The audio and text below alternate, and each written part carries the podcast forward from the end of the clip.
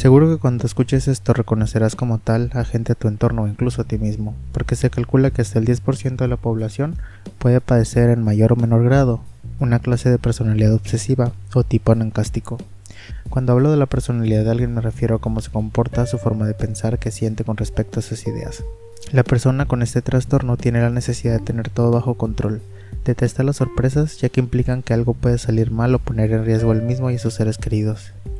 Los rasgos de una personalidad anancástica son perfeccionismo excesivo muy autocrítico, hiperresponsabilidad, tendencia al control y previsión excesiva, sentimiento de frustración e incomprensión, intolerancia a los errores, siguen mucho las reglas, sentimiento excesivo de justicia, tendencia a pensar siempre en lo peor, extrema sensibilidad a las críticas, búsqueda del poder dentro del grupo para disminuir riesgos más que para ser reconocidos. La mayoría de las personas que lo padecen no ve un problema en ser de esta manera, salvo que llegue a un grado extremo e interfiera en una relación con un ser querido o le cause un conflicto laboral fuerte.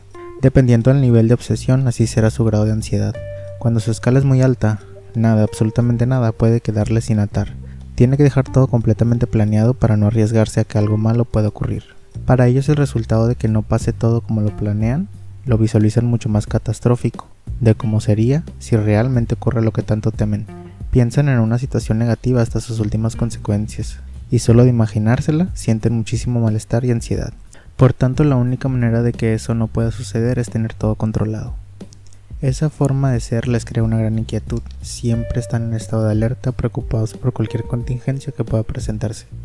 Si sienten que no está todo bajo control, su ansiedad aumenta y su carácter se vuelve más arisco e irritable. Es importante entender que no buscan mandar o reconocimiento, pero sí asegurarse de que no haya ninguna sorpresa, por lo que se vuelven muy controladores en el ambiente de trabajo. Piensan bastante en dinero, pero sobre todo para tener siempre una autonomía. No es cuestión de aparentar ni de estatus sino de seguridad personal. De ahí que la persona con personalidad encástica dé tanto valor al trabajo y descuide sus vínculos afectivos. Quien más sufre esto son sus familiares, que resienten la falta de muestras de cariño y atención, aunque reconocen que siempre se han preocupado por tenerlos bien protegidos económicamente. Y es que para una persona con personalidad obsesiva la mejor manera de mostrar cariño es trabajar para que no les falte nada a los suyos, y precisamente por eso es por lo que no entenderán que se les recrimine.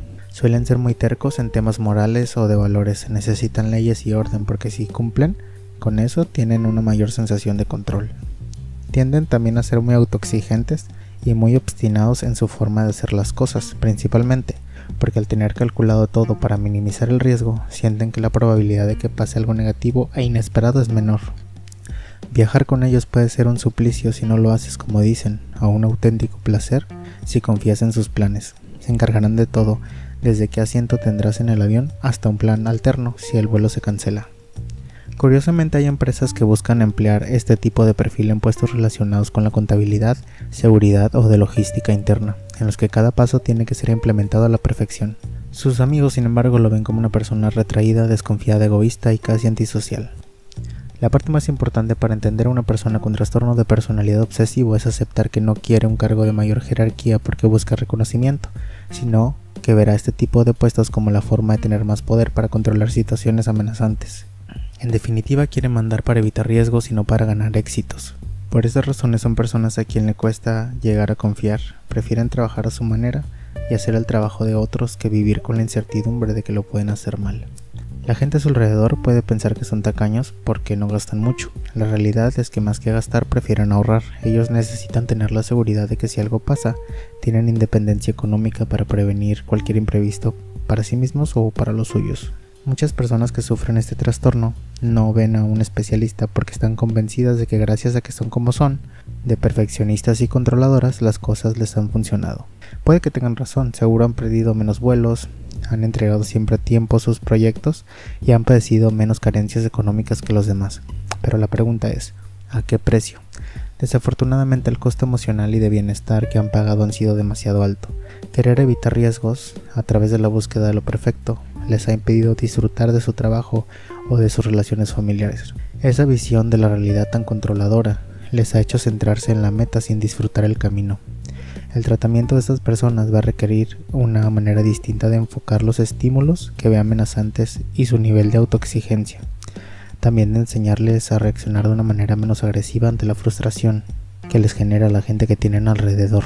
Por último, se buscará que acepte e interciore que el error es algo inerte a la persona, que se debe centrar en disfrutar el proceso sin obsesionarse con el resultado, y que en la vida es tan importante evitar los riesgos como disfrutar los logros.